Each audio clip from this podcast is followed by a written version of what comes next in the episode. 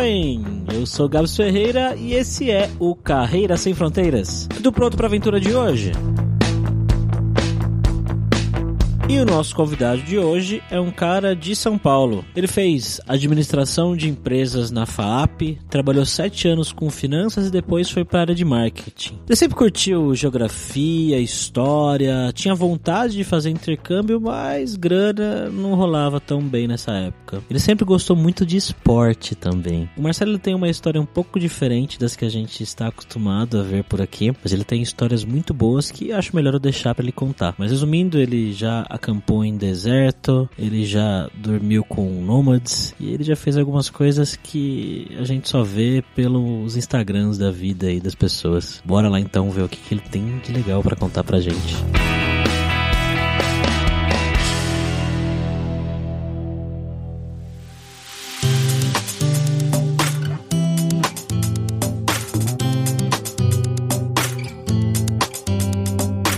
E para me acompanhar aqui nessa nossa primeira vez na Suíça, a gente tá com o nosso viajante poliglota Fabrício Carraro. E aí, Fabrício? Tô nesse momento segurando um chocolate suíço e tem queijo suíço na minha geladeira que uma amiga veio visitar e trouxe esses presentinhos pra gente. Como é que você tá aí, Marcelo? Bom, tudo bem. Você já falou duas coisas da Suíça que eu realmente adoro, que é o queijo e chocolate. Se é o chocolate ovo maltine, eu não sei, mas eu recomendo esse, viu? É o que eu mais gosto e só vende na Suíça.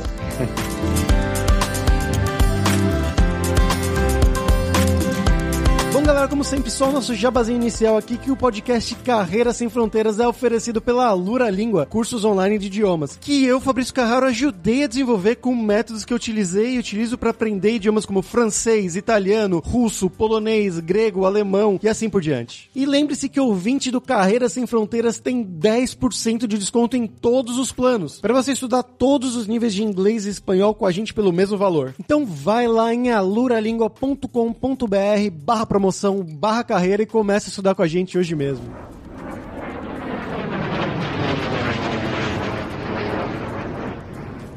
Bom, Marcelo, então, pro pessoal que não te conhece, queria que você contasse um pouquinho do seu background pra gente, né? Então, de onde que você é do Brasil, o que que você estudou, o que que você fez de trabalho no Brasil e como que você foi parar aí na Suíça, cara? Eu sou de São Paulo, mas eu tenho duas nacionalidades, né? Eu sou um brasileiro e italiano e eu sempre estudei em São Paulo, na parte de escola e também depois na faculdade. Eu estudei administração de empresas na FAP. Eu acho que a vantagem de fazer administração é que você pode trabalhar em várias áreas, né? E tem no Brasil, acho que tem aquela brincadeira que se faz. Administração é para quem não sabe o que quer, né? Uhum. Mas eu, na realidade, eu não me arrependo. Eu acho que quando a gente tem 18, 18, 19 anos, ou seja, a idade que for, não necessariamente a gente tem a certeza do que quer, né? Mas realmente, da administração, eu tive chance de trabalhar sete anos em finanças e depois em marketing na mesma empresa, na Dupont, que é uma empresa americana, né, multinacional. Mas eu trabalhava em São Paulo, mas eu já tinha muito contato com o mundo, né? As Américas, os Estados Unidos, América Latina, que sempre foi uma grande paixão minha, né? Eu cresci gostando de geografia história e eu sempre quis ter a chance de fazer intercâmbio, eu nunca tive condições financeiras de fazer e eu sabia as capitais do mundo de cor e as bandeiras, enfim, então é algo que a administração acho que ajudou muito, é um ambiente que permite, é uma profissão que permite, obviamente depende da sua trajetória e do que você tem que ir atrás também, de trabalhar num ambiente internacional. Então já na Dupont no Brasil eu já tinha essa possibilidade, mas eu tinha uma grande paixão desde criança que era o esporte. Eu lembro de na televisão, na época nem tinha internet, eu assisti os Jogos Olímpicos. O primeiro que eu lembro é de Seul, 1988. Eu não sei se vocês já eram nascidos ou se vocês lembram. Foi o ano que eu nasci.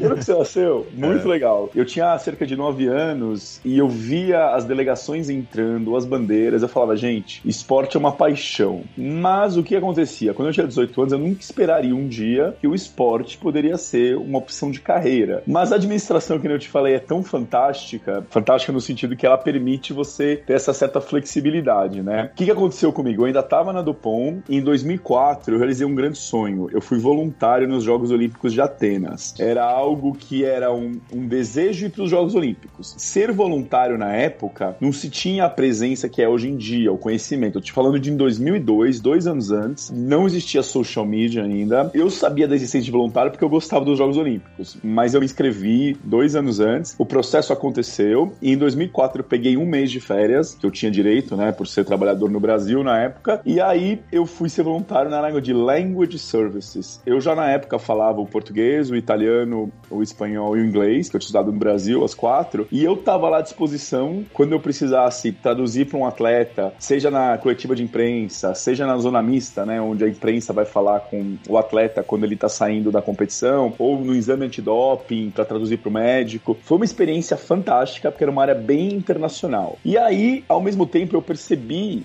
como o esporte poderia ser um potencial de trabalho, porque eu estava num evento esportivo. E eu conheci gente na época do Comitê Olímpico Brasileiro. E eu vou ser muito sincero, hein? Jogos Olímpicos na época não tinha tantos brasileiros. Hoje em dia, obviamente, vai mais, mas comparando com a Copa do Mundo, eu já tive a chance de em quatro Copas, em quatro Jogos Olímpicos, desde Atenas, isso até então. Depois de Atenas eu consegui fazer isso. Eu diria que os Jogos Olímpicos, ter a chance de conhecer o pessoal de uma organização olímpica foi muito importante, porque eu vou ser também outro sincero em relação à carreira profissional, seja a área que for, network e conhecer pessoas é fundamental. Eu tô te falando de 2004 já, quase 16 anos atrás. E o que que tava acontecendo? O Rio tava indo organizar os Jogos Pan-Americanos, Rio 2007. E eles estavam montando a estrutura e, na verdade, a minha área, minha área entra em marketing e também comercial, que além de finanças na Dupont eu trabalhei nessas áreas. Um ano depois de Atenas, eu fui selecionado para trabalhar no Comitê Olímpico Brasileiro para trazer patrocinadores. E foi muito legal, porque na realidade, o, o escritório era em São Paulo, que tinha uma área estratégica, só que obviamente o COB é no Rio de Janeiro, né? E na época era o LOCOG, que é, enfim, que é o comitê organizador dos Jogos Pan-Americanos, né? Então realmente foi fenomenal essa experiência de estar tá, também trabalhando na área de esportes. Você ficou quanto tempo trabalhando no comitê? Então, no comitê eu trabalhei de 2005 a 2008. Uhum. E o que que aconteceu? O Brasil até já tinha ganho a para organizar a Copa de 2014, mas isso não era a ver com o Comitê Olímpico, isso era a ver com a CBF, eu trabalhava no Olímpico. Só que na realidade estava no começando o processo de candidatura do Rio 2016. E eu iniciei o processo na área de marketing, porque na realidade as áreas são responsáveis por fazer uma parte de um questionário que cada cidade sede que está no início do processo, que dura no final sete anos até para ser eleito, precisa trabalhar. Só que ao mesmo tempo eu tinha um grande desejo de ter a chance de morar fora. E apesar de eu estar trabalhando, eu tinha já 29 anos, né? Eu já estava na época. Esse meu desejo de morar fora que eu não tinha tido a chance antes, eu comecei na realidade a avaliar a possibilidade de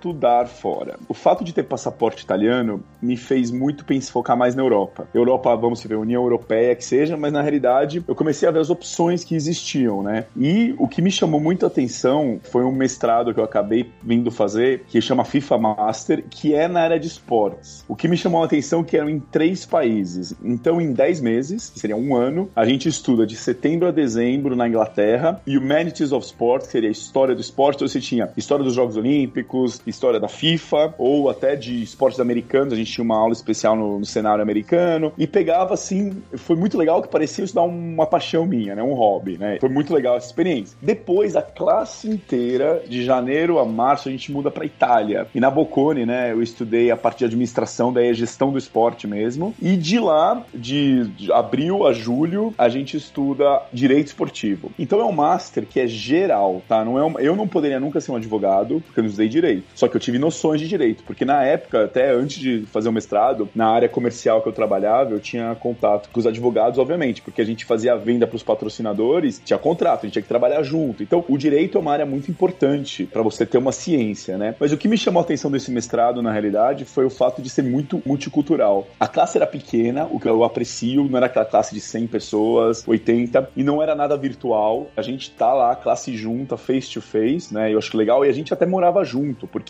não dava para trabalhar, então realmente era full time o mestrado, e eu tinha mais de 20 nacionalidades na minha classe. A gente era um grupo vai, de 25 alunos, e além de brasileiro, que era o meu caso, a gente tinha Zâmbia, Irã, Grécia, Paraguai, Coreia do Sul. Então, assim, era muito cultural nesse sentido. Então, eu diria que o FIFA Master, para mim, não diria nem só a parte acadêmica, mas representou algo que eu aprecio muito, que é a chance de você aprender com o mundo e, enfim, com as diferentes nacionalidades. E eu brinco até que pode ser considerado um Big Brother, porque a gente, modo de dizer, tá? Por favor. Porque a gente não ia só pra classe. Então a gente cozinhava junto, a gente obviamente saía junto, algumas vezes viajava, depende do budget de cada um, obviamente. Então, assim, a chance de morar em três países foi fenomenal. E o mestrado é em inglês. Apesar da gente morar também na Suíça e na Itália, além da Inglaterra, as aulas são todas em inglês. E fora as aulas, a gente tem os guest speakers, que seriam pessoas da indústria como um todo, não só do futebol, porque é importante também mencionar que apesar de chamar FIFA Master, a gente tem speakers diferentes diferentes partes da indústria, agência de marketing esportivo também, e a gente faz as field visits, que a gente fala, as visitas. Então, desde o Manchester United, o Wimbledon, a Ducati, que faz as motos, a gente foi também na Federação de Ciclismo Internacional, o UCI, que fica na Suíça, no próprio Comitê Olímpico Internacional, na UEFA, que daí já é futebol. Então é um mix muito legal, entendeu? Foi uma super experiência. E o que é interessante, eu tinha 29 anos, que nem eu mencionei. Muitos amigos meus já estavam comprando apartamento no Brasil, ou eventualmente casando. Eu, na realidade, eu sou zero materialista, tá? E eu sempre tive. O meu, meu objetivo de vida é investir em momentos. E mesmo com essa idade, eu resolvi largar o meu trabalho, vamos assim dizer, pedir demissão. Usei meus savings da época, o que eu tinha na poupança, e vendi o meu carro, na época era um Fiestinha. E vim e não me arrependo em nada, porque logo que eu me formei, eu comecei a trabalhar na Suíça, né? E é um país que era o último módulo, eu tava olhando outras opções, mas eu te falar que a Suíça já me conquistou desde quando eu fui estudante, entendeu? Então realmente foi muito legal, porque eu já vou fazer 11 anos que eu tô aqui, exatamente em março de 2009. Agora nós estamos em março de 2020, né? Então são 11 anos que eu já tô nessa Suíça.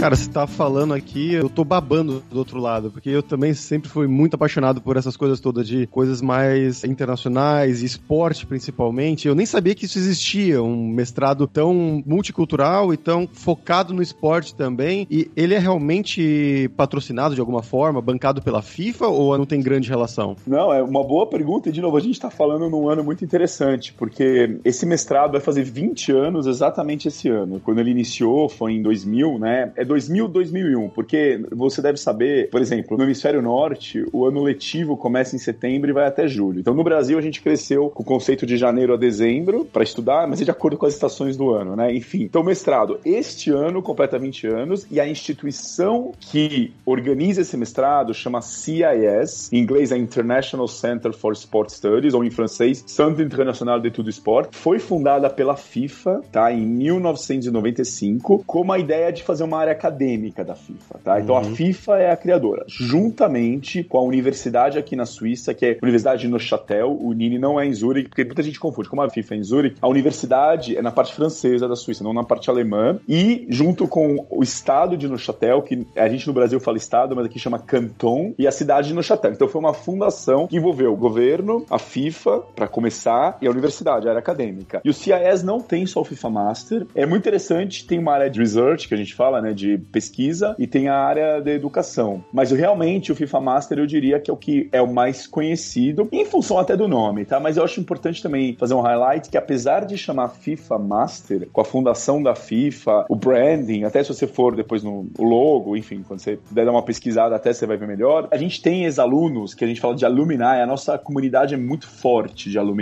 São mais, hoje a gente está na vigésima turma que está fazendo nesse momento, são quase 600 alumni e trabalhando em diferentes áreas da indústria, é Federação de Ice Hockey, você tem alumni nos Estados Unidos, na MLS, que aí entra futebol, você tem gente na CBF no Brasil, mas você também tem gente no Comitê Olímpico Internacional, na Federação de Ciclismo, que é a UCI, e você tem pessoas que montaram seu próprio business. Business, assim, desde startups, que é uma coisa mais recente, até os últimos lá, cinco anos, até o advogados. Eu tenho o meu colega de classe, o chileno, foi trabalhar na FIFA logo que a gente se formou, trabalhou três anos, decidiu voltar para o Chile e montou o escritório dele. Então eu também tenho um português, que é de 20 anos, é a primeira turma dele, o Gonçalo. Ele, na realidade, trabalhou 5 anos na FIFA, na Suíça, e depois foi para Portugal e montou o escritório dele, que já existe há muitos anos. Então, realmente é um mestrado que permite você trabalhar em diferentes áreas e não precisa ter estudado administração para fazer, ou direito, tá? É um mestrado que, na realidade, como ele é geral, você no application precisa, são várias questões, tá? Não é simplesmente aplicar e pagar. Tem um processo seletivo e esse processo envolve uhum. essays, você precisa fazer umas redações e ao mesmo tempo mostrar o seu envolvimento com o esporte. Eu tinha envolvimento profissional já, mas não é todo mundo que tem. Mas é importante você mostrar, se você foi voluntário, não simplesmente ser um torcedor, né? O application envolve você explicar para o comitê científico como é o seu envolvimento com a área esportiva, tá? Então, o esportes, então é FIFA International Master in Management, Law and Humanities of Sport, tá? Sport, não just futebol. Cara, você falou que você tá há 11 anos aí na Suíça? Sim, 11 anos na Suíça. E hoje, especificamente, você está trabalhando com o quê? É interessante interessante. Na realidade, eu tô trabalhando no CIS até. Eu tô num projeto digital. O mundo digital é muito importante, né? Então, se você imagina 20 anos atrás, que não é a realidade de hoje. Quando eu digo a nova plataforma que a gente tá trabalhando para ela acontecer, tá? Então, eu, na realidade, antes de chegar no CIS, tá? E nesses 10 anos aí que eu tô de Suíça, a minha área é marketing, tá? Se você for me perguntar. Então, se no Brasil eu trabalhei com a área de sponsors, comercial e client management, ou enfim, relacionamento com os sponsors, eu trabalhei na UEFA, depois que eu me formei, né? E na UEFA eu trabalhei com os broadcasters, que é a televisão. E uma coisa importante de dizer, televisão hoje em dia já é um termo antigo, né? Mas a gente vai falar de broadcasters, porque não é só TV, né? Tem internet, enfim, uhum. são várias áreas. Mas quem realmente, a grande income que vai para o evento esportivo, não é a dos sponsors. Então, se você pega nos Jogos Olímpicos ou numa FIFA, na Copa do Mundo, o grande percentual vem da televisão. Eu vou falar televisão de novo, né? Dos broadcasters. Então, eu tive a chance na UEFA trabalhar para Euro 2012, que foi na Polônia e Ucrânia, mas eu era baseado na Suíça. Durante o evento, eu estava baseado até na Polônia, mas eu estava lidando com os broadcasters da nossa região, a América Latina, quem tinha os direitos de transmissão, e com a África também. Em função das minhas línguas, né? Então, eu estava com o México, estava com o Brasil, com a Argentina, com a Costa Rica, com a África do Sul. Eu tive a chance de também, na minha carreira, ter a chance de trabalhar com essa área, além dos patrocinadores. Os patrocinadores também são muito importantes, tá? Mas eu tô falando que são duas áreas de receita. Eu trabalhei em agência de marketing esportivo no grupo Lagardère, que foi logo depois da UEFA, e aí era realmente comercial. A agência, na realidade, a gente compra direitos de alguma organização ou empresa que tem vendendo e revende, né? Então o legal é pegar os dois lados daí. Você tá no meio, né? Uma agência, e você vende. Eu vendi rugby, boxe, futebol, eliminatórias para a Copa do Brasil de 2014. A gente tinha contrato com a Federação Portuguesa de Futebol e na realidade Portugal se classificou contra a Suécia. Eu fiz a venda para televisão sueca do jogo que foi em Portugal, Portugal-Suécia. Então foi muito legal e depois eu passei para Fórmula 1. Eu trabalhei três anos na Sauber, que hoje em dia é Alfa Romeo, né? Que é a equipe suíça de Fórmula 1. É a única equipe suíça porque a Fórmula 1 tá muito na Itália, tem duas equipes, mas basicamente é a Inglaterra, né? É o berço. Mas a Fórmula 1 foi muito legal e eu te falo também porque trabalhei nos Olímpicos no Brasil, trabalhei no futebol e daí motorsport. Eu voltei pro mundo corporativo de uma certa maneira, porque o mundo da Fórmula 1 é uma fábrica. Se a Dupont tinha fábrica, né, quando eu trabalhei no Brasil, eu tava voltando, tem o esporte com a corporativa. Então foi muito legal a gente trazer os clientes para conhecer a fábrica da Sauber. Os clientes são os patrocinadores e daí na motorsport eu lidava com os patrocinadores e, obviamente, com os GPs. Isso para mim foi uma super experiência, porque como eu lidava com os clientes, que são os patrocinadores, eles levavam os guests, né, que a gente fala, os convidados. E eu fiz, eu tive Singapura, no Brasil duas vezes, né, no México e na Hungria. Mas assim, não é que eu ia para fazer festa, viu, gente? É importante dizer que é trabalho. é trabalho, porque a gente, o time em geral, chega na quarta-feira e vai embora numa segunda, porque o GP num domingo, mas é sexta, sábado e domingo você tem o treino, sábado e domingo. Mas eu não tava lá simplesmente para ver o GP. A gente tá no backstage, no paddock, né? E o legal é que você leva os patrocinadores e seus convidados para ver o que é uma garagem de Fórmula 1. E eu não sou engenheiro nem mecânico, só que era muito legal que eu tinha a chance de conversar com os meus colegas da Sauber. E, poxa, imagina você estar tá visitando a garagem, o motor, a gente tinha parceria com a Ferrari, né? E então tinha equipe da Ferrari que trabalhava com a Sauber, que apesar da Ferrari ser concorrente, ela era supplier também, né? Então, assim, é um e, e olha, ver a reação das pessoas, sejam qualquer idade, homens, mulheres, crianças, mesmo que não goste de Fórmula 1, que ser sincero, nunca foi o esporte como os Jogos Olímpicos para mim, ou os Jogos Olímpicos tipo um evento, apesar do Ayrton Senna, do Nelson Piquet, eu nunca fui tão apaixonado. Mas você vê a reação, mesmo quem não é, ter a chance de ver o outro lado é fenomenal. E uma coisa que eu vou dizer baseado nisso até, eu não sou mais o Marcelo sonhador de Atenas 2004, como eu era na época para ser voluntário. Eu adoro a área de esportes, eu gosto muito da área de operações, só que você começa a ver também o mercado como funciona, algumas atitudes que acontecem e você começa a se decepcionar. E não existe profissão perfeita ou local perfeito para trabalhar. De novo, é fenomenal eu, e eu gosto muito de estar nessa área, mas principalmente porque ela representa o mundo. O mundo do esportes é a integração cultural que ele promove. E a área digital que eu tô agora, para mim, é uma área que eu gosto, que eu, eu vejo que o, não só o website, mas social media, independente do business que você tá, ou do mercado que você tá, e no caso eu tô mais no acadêmico agora, é fundamental para você se comunicar. E comunicar, modo de dizer, mas não, enfim, você precisa estar presente. E é uma área que me interessa, eu vejo que é a área que tem mais oportunidades também, e o fato de você poder atingir o mundo, porque o CIS, que é o trabalho do FIFA Master, o foco não é a Suíça, apesar de ser baseado na Suíça. A gente tem projetos em relação aos stakeholders do mundo do esporte. E realmente o esporte encanta. O esporte, assim, mim, gente, é uma mágica independente do esporte. Não precisa ser só futebol, que apesar da gente sempre falar do futebol, que é o maior esporte do mundo, obviamente, mas assim, você vai, viaja, eu viajo com a minha camisa do Brasil, gente, ela abre portas, sorrisos, enfim. Mas eu tô te falando que na minha área hoje em dia, eu tô na área investindo agora no marketing digital.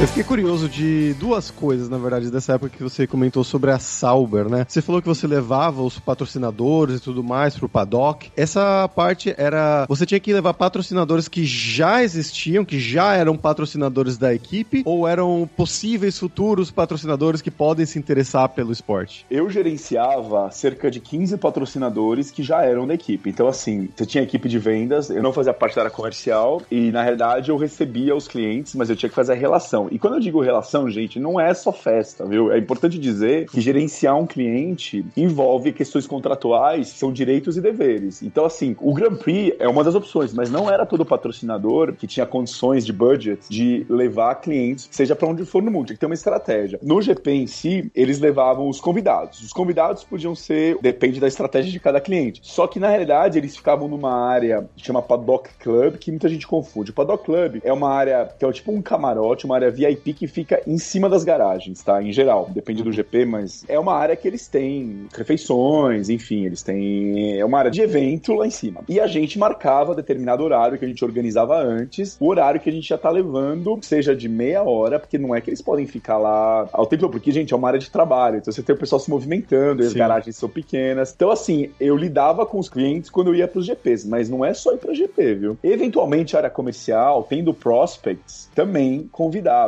né? Mas eu lidava com os patrocinadores que eu tinha e eu lidava com patrocinadores de diferentes países, né? Então isso era muito legal que eu usava minhas línguas, né? Então eu tinha o francês, o espanhol, o português também, né? A gente teve o Banco do Brasil, patrocinou na época do Felipe Nasser, né? Não sei se você acompanha Sim. muito Fórmula 1. Foi uma super experiência trabalhar também no motorsport. E você tinha contato direto também com os pilotos? Poderia ter esse contato ou não? Sim, não? Sim mas assim, é, na Fórmula 1, é, os pilotos não moram, moram, modo de dizer, mas não estão onde está a empresa. Eles não precisam ir de segunda a sexta, né? Então, assim, obviamente, eles iam em alguns momentos para fazer até a parte de marketing, porque o piloto, ele tem que pilotar, mas ele também tem que falar com a imprensa, da equipe de comunicação, né, que lidava com a imprensa, e tinha também área de marketing. E o piloto tá vestindo a camisa, né? Então ele é um atleta, não deixa de ser, né, um esportista, ele representa o time. Então, a gente lidava. Eu, e até nos GPs, obviamente, eu tinha relação. Eu, eu, eu tive por dois anos, né? Teve o Felipe e o Marcos Ericsson, então era Brasil e Suécia. E depois, no outro ano, quando o Felipe saiu, a gente tinha um alemão e um sueco. Né? O Marcos Ericsson continuou, né? E o Pascal veio. Então, assim, eu tinha relação com a equipe. E cada piloto tem a pessoa que cuida da parte física do piloto, mas eventualmente tem o empresário, ou tem os pais. E a sinceridade é você. Eu conheci também a família do Felipe, lógico, tenho contato até hoje. Mas o que foi uma curiosidade que eu tenho dos GPs, acho que todo mundo pensa em Mônaco como sendo o GP, não sei, todo mundo modo de dizer. Vendo na televisão é lindo, mas eu diria que Mônaco é um GP que ele é pequeno, porque é das antigas, as garagens são muito pequenas e a localização para você trabalhar é muito estreito para você passar. Então, apesar de ter uma mágica linda, eu diria que Mônaco foi um grande desafio de trabalho comparado com outros GPs. Mas assim, a experiência é muito legal. Eu tive a chance de conhecer a rainha Silvia da Suécia, porque como a gente tinha um piloto sueco, Marcos, eles ficavam na nossa área, o nosso motorhome. Quando o GP é na Europa, as equipes vão de motorhome, porque elas são baseadas na Europa, todas, né? Mas aí o que aconteceu? A rainha Silvia tava lá e ela fala português, porque ela morou no Brasil 10 anos, né? Antes de morar na Suécia, ela é alemã na realidade, mas antes de casar com, com o rei, né? E foi assim fenomenal. Eu tive a chance de conhecer alguém que, falando a minha língua, português, com uma estrangeira. Enfim, isso é só uma curiosidade. Mas eu te falo, se você me perguntar dos GPs, o meu favorito é Singapura, que a corrida é à noite. Ah, e, sim. e é na cidade, que nem Mônaco. Pro piloto, eu não acho que os GPs na cidade são os mais legais, porque a velocidade é menor comparado com o, o circuito em si. Mas Singapura, gente, oferece vários eventos fora. Não é que eu pude ir nos eventos também, mas eu fico imaginando que é um percurso muito legal. E uma curiosidade: todo mundo que trabalha no circuito, né, seja da área que for, quem tenha credenciado para trabalhar lá, a gente, na verdade, podia usar a pista pós-utilização dos carros. Eu gosto de correr, né? Meu, eu tive chance de correr nos circuitos pós-trabalho, em geral na quinta, na sexta, porque daí domingo, obviamente, assim que acaba o GP no domingo, a gente já tem que organizar tudo, já não dá tempo de fazer lazer, né? Porque daí a rua já abre, o circuito já tem que começar a desmontar, ser desmontado, né? Mas ter a chance de correr, eu, corri no México, em Singapura, em Monza, na Itália, em Spa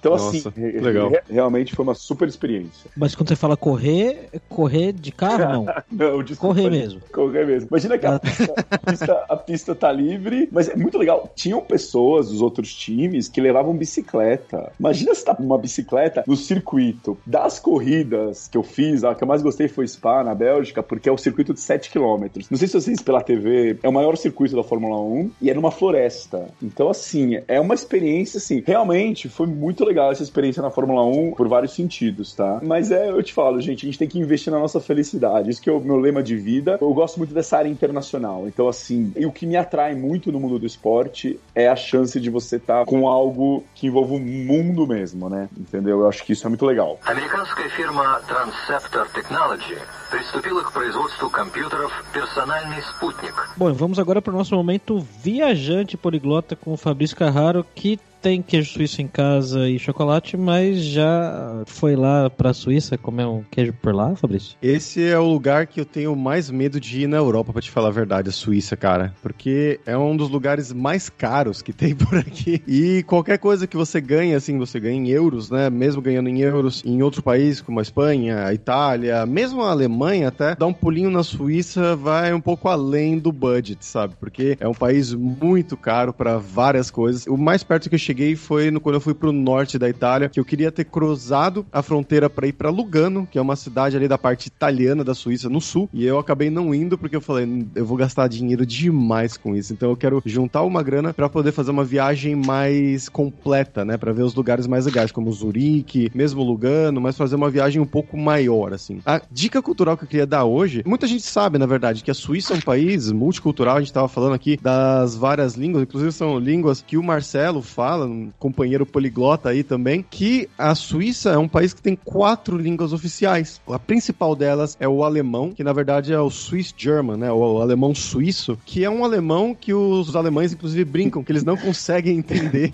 o alemão suíço, né, que é tão diferente o sotaque, é algo mais ou menos como seria, sei lá, o português de Portugal, o português do interior do Portugal, comparado com o português brasileiro, sabe? É uma coisa que a gente teria dificuldade de entender como brasileiro, que é o que os alemães têm dificuldade de entender dos suíços, esse alemão. Além disso, eles falam também o francês como língua principal, o italiano, e tem uma quarta língua, que é uma língua minoritária que se chama romanche. Você já ouviu falar Exato. dessa língua, Gabs? Já ouvi falar sim, cara, mas não lembro em que contexto. É, então, é uma língua pequeniníssima, acho que 1% da população da Suíça fala, uma língua que tá até perigo, né, de ser, de ser extinta, mas é uma língua latina, derivada do latim também, assim como francês, português, italiano e tudo mais, que é bem parecido, na verdade, com esses idiomas nossos que a gente já conhece com o italiano, com o francês e tudo mais. Então eu tenho alguns exemplos aqui de palavras. Então, muito obrigado seria grazie fit, né, que é como grazie, né, do italiano, ou com licença, né, perdão seria perdonai, por favor, per placer. Então são coisas assim bem parecidas, que mas ao mesmo tempo um pouquinho diferentes que eu achei muito muito interessante. É uma parte da Suíça que eu imagino que seja curiosa até para suíços por ser tão minoritária, mas é uma das partes que eu quero realmente visitar. E queria perguntar pro Marcelo, né, como é que foi a diferença cultural, né, dele vindo pro Brasil para morar, né, viver 11 anos no país tão internacional e com tantos idiomas diferentes. Bom, primeiro eu queria falar que você tá convidado, você tem um teto aqui, seja onde eu estiver no mundo, mas assim, eu moro na parte francesa, em Neuchâtel, que poucos conhecem, mas eu recomendo muito, tem um lago fenomenal, aliás é o maior lago suíço, porque ele é somente suíço. O Lac Léman, que é fronteira com a França, é dividido. O Lac Constance divide com a Alemanha, né? Então assim, eu cresci numa cidade de, vamos supor, a grande São Paulo, que seja 18 milhões, vai, eu vou dar um número, na minha cabeça não sei se pode ter alterado, eu moro numa cidade de 35 mil habitantes. O que mais me faz da Suíça são dois fatores que me faz a Suíça muito especial. As línguas. Eu, na realidade, o francês eu aprendi aqui, mas eu já falava o italiano, né? Então, que são as duas línguas das oficiais. O alemão, eu fiz aulas, eu já morei em Zurique também, enquanto eu trabalhava na Fórmula 1 até. Só que o suíço-alemão, que nem você comentou, é muito complicado, porque você vai pra aula para aprender o High German, né? Que é o alemão. Só que para praticar com os locais,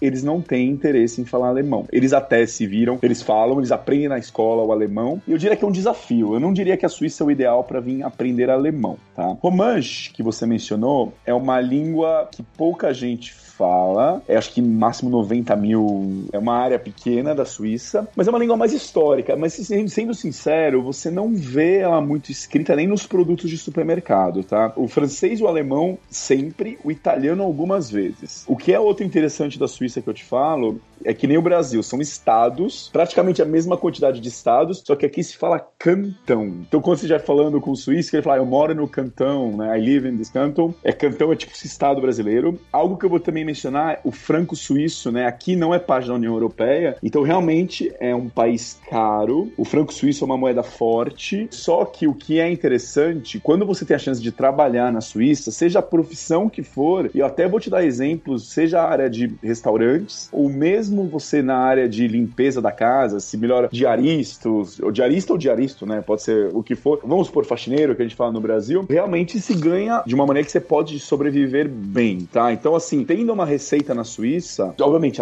se adequa do que for os seus objetivos de vida, inclusive, mas óbvio que tem as questões. Mas algo que me, eu gosto muito daqui é a chance de viajar, porque a localização da Suíça permite que você, assim, ache tudo perto, e eu, mim, distância também é tranquilo, mas, por exemplo, além de trem, o sistema de trem é muito bom aqui, se for de carro também, e avião. Então, para ir para Moscou são três horas. Eu acabei de chegar do Egito, três horas e meia de voo, né? Você tá lá. O nosso São Paulo, você pegar o voo direto, dá 12 e Singapura dá 12 também. Então, assim, é no meio. Então, isso é algo que da Suíça me faz ser muito especial. E outra coisa que eu vou ser sincero: o inglês tá virando quase uma língua oficial. Assim, não é, mas você tem lugares da Suíça do governo que você vê, além das quatro línguas, você tem também escrito em inglês, tá? Então, mostra quão internacional é esse país. Eu diria que 25% da população de estrangeiros, tá? As imigrações mais fortes, já de alguns anos atrás, é Portugal, Itália e Alemanha, em termos de residentes. Só que a Suíça tem uma comunidade muito grande da ex-Yugoslávia, que pega muito Kosovo, inclusive, né? Porque em função da, da situação, da guerra. Então é uma comunidade que tem uma presença que seriam os albaneses, né? Também, porque eles são, na realidade, albaneses de Kosovo, né? É bem internacional aqui. Mas eu diria uma dica para quem mora fora, para quem não morou, fundamental é buscar aprender a língua do país. Falar perfeito não é o caso, eu não acho que é fácil. Meu português também, eu já não é mais como era antes, porque eu uso outras línguas também, mas para integração, não espere que só porque você chegou, todo mundo vai falar com você. Eu acho que você mostrar um esforço que você tá investindo em aprender na língua faz a sua experiência muito melhor. Eu tenho muitos amigos suíços. Uso a parte alemã, eu arrisco meu alemão com o suíço alemão, mas eu falo mais inglês, obviamente. Mas a parte francesa, e eu falo italiano, né? E tem uma comunidade italiana aqui, mas o suíço mesmo, o francês é a língua que eu uso muito no meu dia a dia. Mas eu treino as minhas seis línguas, 24 horas de Suíça, é sonhar, é respirar, e muda aqui, muda ali. Mas eu comecei falando muito inglês, desde que eu vim morar aqui, eu falei, não, francês. E outra dica que eu dou, gente, não tenha vergonha. Está aprendendo a língua, seja um debutante, está no início, tente. Cometer erro é normal e peça pra pessoa te corrigir. Eu sou uma pessoa que não sou tímida e eu não me sinto não à vontade porque eu não fale perfeita uma língua, né? Então é uma dica que eu dou. E uma outra coisa só para falar de Suíça, minha vida é muito simples, gente. Eu não tenho carro, não busco ter casa própria e, na realidade, eu limpo minha casa, eu lavo minha roupa, eu cozinho e quando der, passa roupa. Eu tenho ferro aqui, eu não gosto muito de passar, mas enfim, eu me viro. Eu me viro bem e sou muito feliz nesse local simples. Europeu passa pouco a roupa, eu percebi.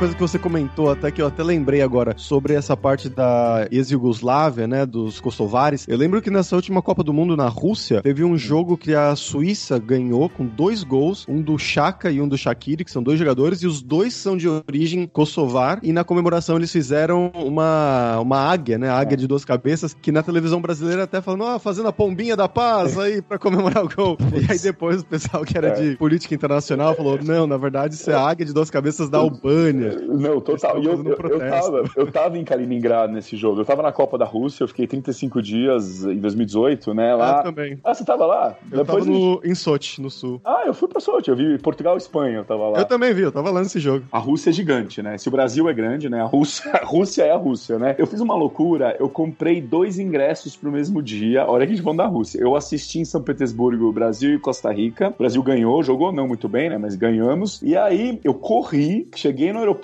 e voei para Kaliningrad. A vantagem é que é perto, entre aspas, né? E Kaliningrad ganha uma hora, porque você tá indo no fuso horário, é uma hora de diferença, né? No final, eu consegui chegar pro segundo tempo e eu vi os dois gols da Suíça. Nossa. Eu não vi o gol da Sérvia, mas foi loucura, mas eu queria muito conhecer Kaliningrad, né? Eu já tinha ido pra Rússia, mas a Kaliningrad era um desejo meu e foi ótimo. Eu passei três dias lá, mas eu vi, eu vi esse gol que você falou, entendeu? E na É. realidade, o fato de ter amigos, de ser eu realmente sou uma pessoa que desbrava o mundo como um Eu já fui pro Kosovo, né? Então em 2017 eu fui pro Kosovo e na verdade eu encontrei a família de uma grande amiga minha que é do Kosovo aqui. Ela não ia estar lá, mas me pôs em contato com a família. Eu fiz questão de visitar essa família que não é em Pristina, que é a capital, eu estava em Pristina localizado. Só que eu passei um dia e, gente, é fenomenal. Você, assim, quando você viaja, ter a chance de ter os locais, né? E graças à Suíça, a minha experiência no Kosovo foi com a comunidade local, né? Então, realmente é uma outra coisa que eu falo da Suíça. A Suíça e o FIFA Master, o meu mestrado, ajuda muito nas minhas viagens, porque tem gente do mundo todo. O FIFA Master já tá com mais de 100 nacionalidades que fizeram dentre os aluminais, né? E assim, quando eu tô pensando num país que eu tô pensando em ir, eu contato. Algumas vezes já fiquei na casa das pessoas, o que ajuda até financeiramente. Mas, de novo, minha casa é aberta também, não é que eu só vou por causa disso. Quando também não dá, é encontrar as pessoas. Então, a Suíça me permitiu muito desbravar o mundo. Antes de vir morar na Europa, eu tinha visitado 18 países e desde nesses 11 anos aí aumentei bastante. Eu tô no 99 agora. Então, assim, Olha realmente, eu dou muito valor essa vinda minha em estudar fora, vender as coisas que eu tinha no Brasil, investir nisso, abriu essa porta pro mundo, né? Que era o que eu desde pequeno que eu gosto muito. Qual que vai ser o país número 100? Já tá no plano? Nesse momento, eu tenho uma ideia de um país, e eu até posso mencionar aqui, o Japão é um país que eu não fui ainda. Mas o Japão envolve um planejamento financeiro, porque é um país mais caro, apesar de você, em teoria, o franco suíço é uma moeda forte, o Japão é um dos destinos considerados mais caros, né? E eu tô, assim, bem conservador até, mas eu durmo em qualquer lugar também, né, gente? Então eu não tenho estresse. Eu já acampei na Mongólia, por exemplo, vivi com os nômades e não tive nenhum problema. Eu tenho certeza que tem amigos meus que não fariam os tipos de viagem que eu faço. Eu já dormi no deserto, na Índia, perto do Paquistão. Eu tive em Papua Nova Guiné, no Festival do Crocodilo, dormi com os locais lá na ilha, né? Numa das ilhas de Papua Nova Guiné. Então, assim, realmente eu não sou uma pessoa que quando eu viajo, eu não quero me achar, dizer que eu já fui pra 99 países, porque não é o meu objetivo. Eu faço investimento nisso, eu sou zero materialista. Mas o meu estilo de viagem realmente é integração com os locais, que é um aprendizado, e realmente eu fico em qualquer lugar, gente. Não, isso eu não tenho estresse. Uma coisa que a gente falou pouco aqui foi sobre os suíços, né? Então, como que você vê? Tem esse negócio mesmo da pontualidade suíça, igual a gente brincou aqui antes do programa? Ou não é bem assim? Ah, sim, então, é um país muito internacional, mas realmente a pontualidade conta muito. Se a gente for pensar, fora o chocolate e o queijo, o relógio é fundamental pro mundo e, é o relógio suíço é o mais famoso. Eu até nem sei porque no Brasil a gente fala pontualidade britânica, né? Eu falaria pontualidade suíça. E eu sou um cara pontual, mas no Brasil eu já era, eu acho que nesse sentido eu já era assim. Então, assim, você combina às sete, gente, sete. Não é aquela coisa de combina às sete. Pode acontecer de pessoas que cheguem, mas faz parte da sociedade. O compromisso também é algo. Então, assim, é aquela questão, a palavra vale muito aqui. Não vamos fazer um contrato, mas assim. E hoje em dia, gente, a comunicação é fácil, vai. Hoje em dia você não precisa mais, como no passado, eventualmente você não ia conseguir ligar pra dizer que não chegou. Então, é o comprometimento. Você falou que você combinou um horário. Não é, é possível que não consiga. Mas você avisa, né? E também marcar as coisas com antecedência é muito comum aqui. Então você tem que ter a sua agenda. Eu tenho amigos suíços que já estão influenciados um pouco pelo lado brasileiro do Marcelo. Espontaneidade pode existir também, tá? Mas eu diria que a pontualidade é algo que faz parte dessa sociedade muito forte, tá? E é algo que me atrai muito aqui, entendeu? Bom, Marcelo, vamos falar agora sobre dinheiro, cara. O Fabrício já deu uma puxada aí no fato de que viver na Suíça parece ser relativamente caro, né? Mas eu queria que você contasse pra gente, então, como que é o estilo de vida seu aí com relação ao que você ganha, comparado como era quando você vivia no Brasil, né? É caro mesmo? Você gasta mais com o que aí? É moradia? É aluguel? É... Enfim, conta pra gente. Você podia completar também sobre os impostos, que é uma coisa que eu ouvi que os impostos por aí são muito altos em comparação com outros países da Europa. A minha vida na Suíça, eu sou meio minimalista e nesse sentido, o que que eu falo? Eu cozinho em casa. Obviamente acontece de ir, né? Mas assim, não é, eventualmente com os amigos. Mas eu tento o máximo. Eu levo meu almoço pro trabalho, tá? Então é algo também que eu, aqui não tem ticket de refeição, não é, não é normal isso. Então, assim, a alimentação eu realmente uso muito supermercado, tá? Então eu diria que é algo que eu ajuda muito. É, eu tenho roommate, tá? Eu não sou aquela pessoa. Eu fiz 41 anos recentemente, eu não tenho aquela questão de, ai, morar sozinho, meu apartamento. Eu não ligo pra decoração, pra ter objetos. Eu não tenho nem televisão em casa, eu tenho internet, mas eu não faço questão. Então, assim, eu não sou muito de ter coisas materialistas, né? E dividir o apartamento ajuda muito, tá? Então, assim, eu acho que isso é algo que é bom.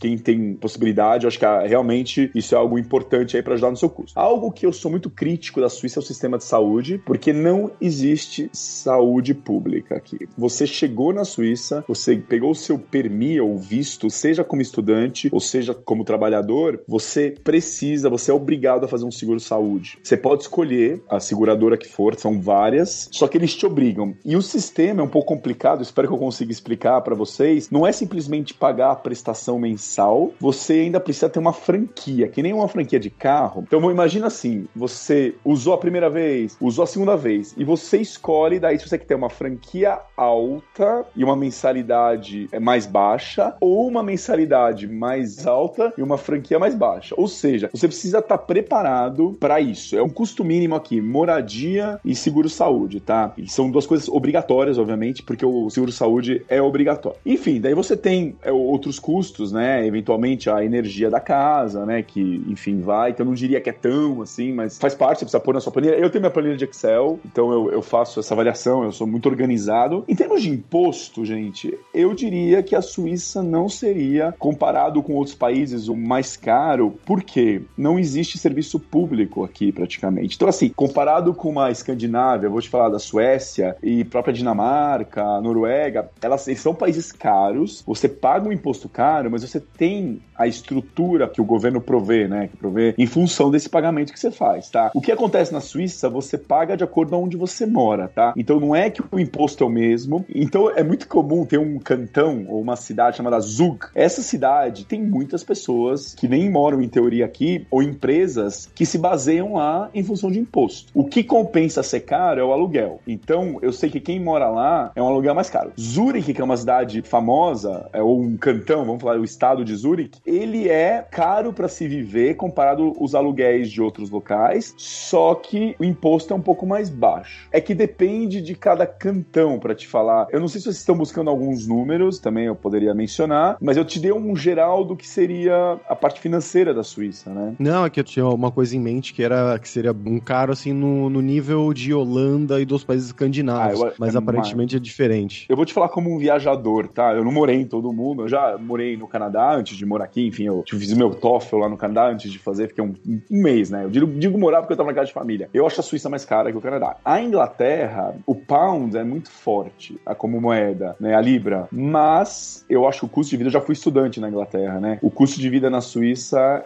é mais alto, sim. Eu já morei na Itália e a Itália, eu diria que é mais baixo o custo de vida também. Apesar do euro e da libra serem mais fortes que o franco, você percebe no custo de vida. Então, ser estudante aqui é um desafio, tá? Então, assim, você tem que tomar muito cuidado. O transporte público é caro, entendeu? O trem é muito caro aqui. Só que você tem umas facilidades. Você pode ter a sua carteira metade, não precisa ser estudante, tá? Você pode pagar um anual, que eu chamo o half tax, né, que a gente fala. E aí, com isso, o demi-tarif em francês, você paga um ano disso, você pega todas as passagens metade do preço. Mas é um investimento que tem que se fazer também. Então, eu não tenho carro, eu vou ser sincero, eu não faço a mínima questão, porque estacionamento, seguro, aqui você precisa ter quatro pneus normais, o step, mas você precisa ter os pneus também da outra estação do ano. Então, pensa seis meses de inverno, seis meses de verão, mais ou menos, né? Não é bem assim, mas você precisa trocar o pneu, porque se você não troca, se tiver alguma questão de acidente ou algo que envolva, se descobrir que o pneu que você usou foi o da temporada errada, você não vai ser pago. Então, assim, o custo de ter um carro aqui, sinceramente falando, eu acho que não compensa mesmo, tá? Então, realmente é, é um país caro, mas eu acho que a Noruega, das minhas experiências de viagem, falando desses países, mesmo tendo franco suíço, eu sinto a Noruega um país muito caro, tá? E para morar, eu acredito que seja também. Mas, de novo, você tem vários custos básicos que o Estado acaba pagando em todos os impostos, né? O sistema bancário é muito forte aqui, né? Então, imagina você ter que ter um seguro saúde obrigatório, gente. Esse sistema eu não gosto, sendo muito sincero, eu não sou a favor acho que tem das duas opções, que nem eventualmente no Brasil, quem tem condições de ter um seguro privado tem, mas de todo jeito você tem a saúde pública. Eu acho Sim. que isso, na minha opinião, é o ideal no sistema de saúde. É que eu falo saúde porque saúde eu acho que é uma das prioridades do ser humano, né? Eu diria custo básico, saúde e moradia, em teoria, né? Eu diria que essas Sim. seriam as coisas mais básicas, né? Mas enfim, as minhas viagens, sabe o que é? Eu acho que algumas vezes a gente reclama da vida, gente. Eu me sinto um privilegiado, não sou rico, não sou, mas eu, eu tenho gosto de investir na minha felicidade, de uma maneira minimalista, vamos assim dizer. E quando eu viajo pelo mundo e ter a chance de estar com os locais, às vezes eu falo, gente, como é possível a gente reclamar da vida tendo a chance de morar fora, entendeu? Uhum. Realmente é algo que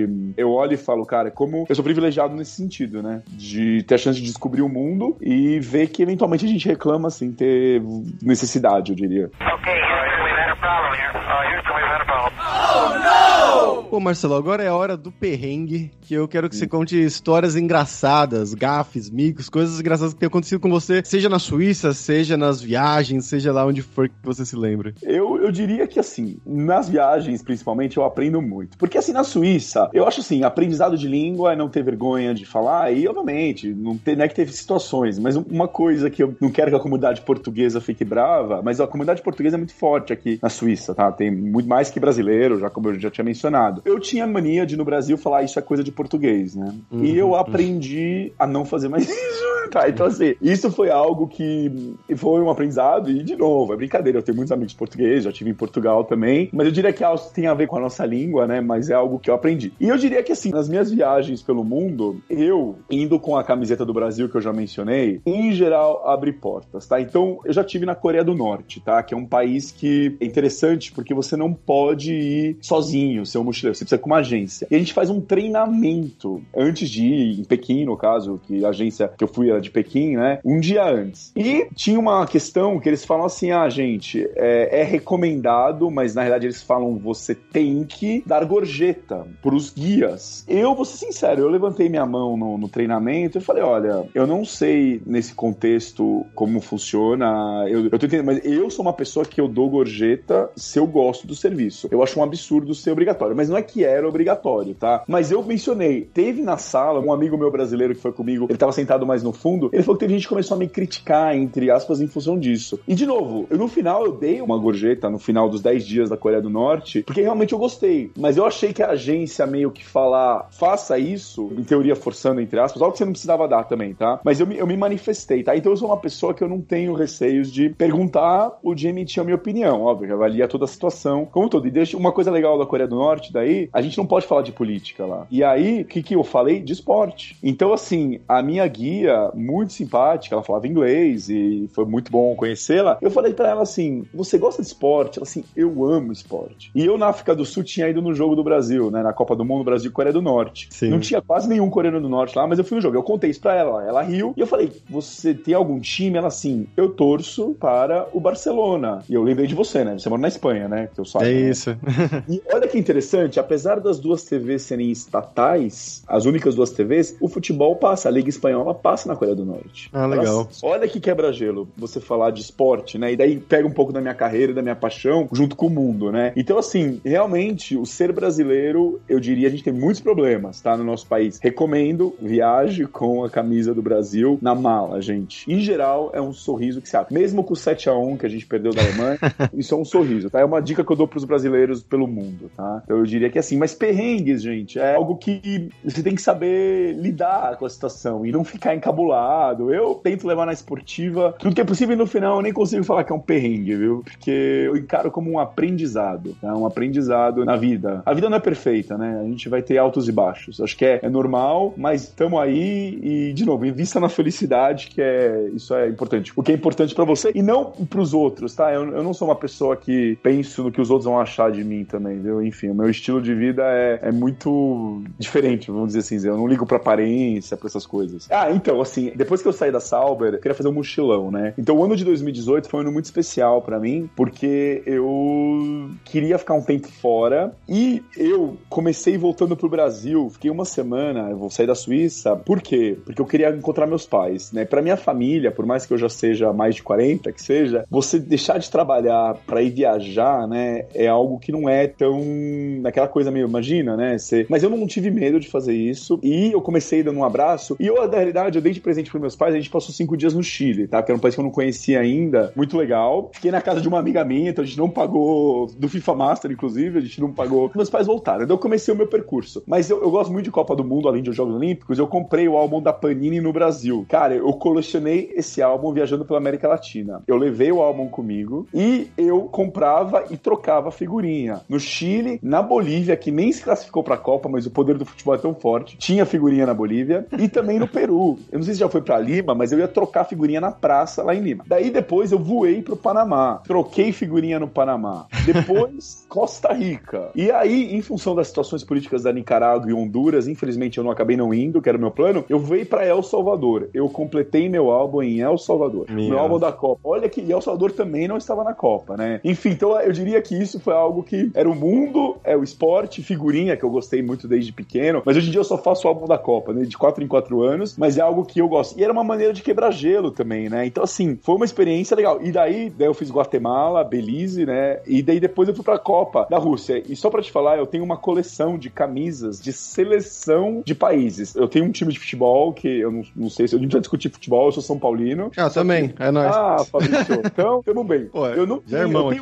Eu tive, eu tive camisas de presentes de outros times, mas, mas eu não uso muito. O que eu uso é do mundo, que eu me considero um cidadão do mundo. O que, que eu fiz? Eu voltei pra Suíça por uma semana, quando eu voltei da América Latina, né? Fiquei uma semana, eu troquei pra ir pra Rússia, que eu fiquei 35 dias, eu só pus as camisas de todos os times das equipes que eu tinha que tinham se classificado. Eu, eu tinha em Panamá, eu ganhei na minha viagem, por exemplo. Eu tinha da Costa Rica, eu tinha do Peru, tinha ganho na minha viagem também a, a camisa do Peru. E aí eu levei, eu levei do Brasil, até da França, que eu não, não sou muito torcedor, levei da minha, minha da Croácia, eu levei. Enfim, e o que acontecia? Na Copa, eu me trocava, me trocava assim, eu ia com o meu backpack, com a minha mochila, os jogos que iam ter no dia, não necessariamente eu tava no jogo, né? Mas eu tava vendo no bar, ou vendo na fanzone, eu me trocava. Então eu passava o primeiro tempo com uma, depois virava outra. Isso foi a primeira vez que eu fiz a Copa com todas as camisas que eu tinha, dos países classificados, não só do Brasil. E como eu sou italiano também, infelizmente a Itália não tava nessa Copa, então eu não levei a camisa da Itália. Mas o jogo Brasil e Suíça, eu estava com as duas e gostei do empate. Fantástico, cara. Não, é engraçado que eu fiz exatamente a mesma coisa nessa Copa do Mundo. Nossa. Eu levei, eu tenho uma coleção de camisas também, eu levei as camisas e para cada jogo, mas aí eu, eu não trocava no intervalo. Eu escolhia um time e ficava com esse time até o final. Ah. Então, é, camisa, jogo do Uruguai, camisa do Uruguai. Jogo. a gente tem várias similaridades. Eu acabei conseguindo ir pra final, gente. Eu tava croata a final inteira. É. Quando acabou, eu pus a camisa da França, tirei uma fotinho, mas voltei a ser croata depois. mas é muito. Até da Argentina eu usei. Eu tive no Argentina e Nigéria. Mas eu tenho uma coisa da Nigéria também. Eu fiquei mais com a da Nigéria. Fantástico, velho.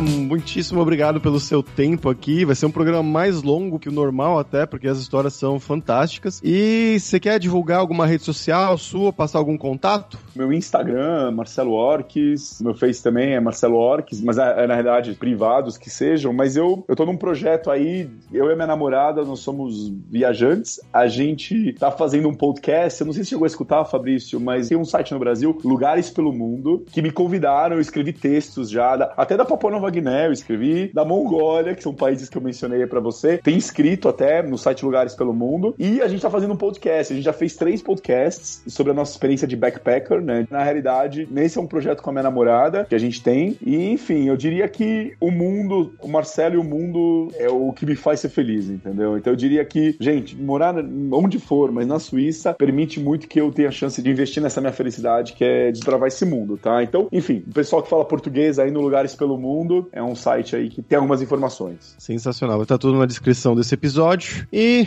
obrigado mais uma vez, Marcelo. Até a próxima, cara. Fabrício, brigadão, viu? É muito prazer te conhecer. E vem pra Suíça.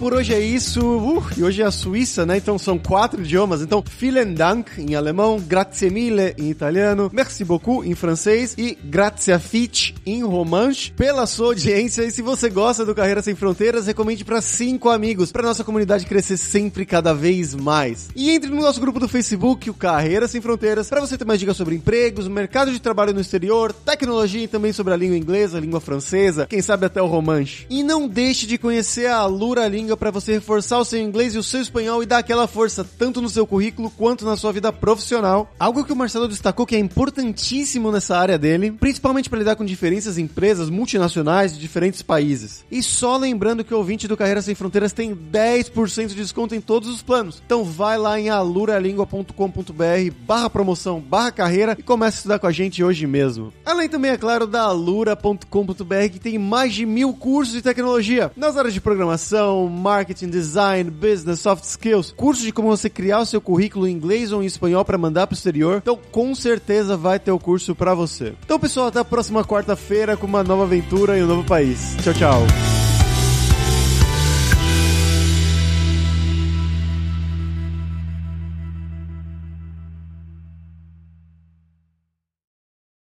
Este podcast foi editado por Radiofobia, podcast e multimídia.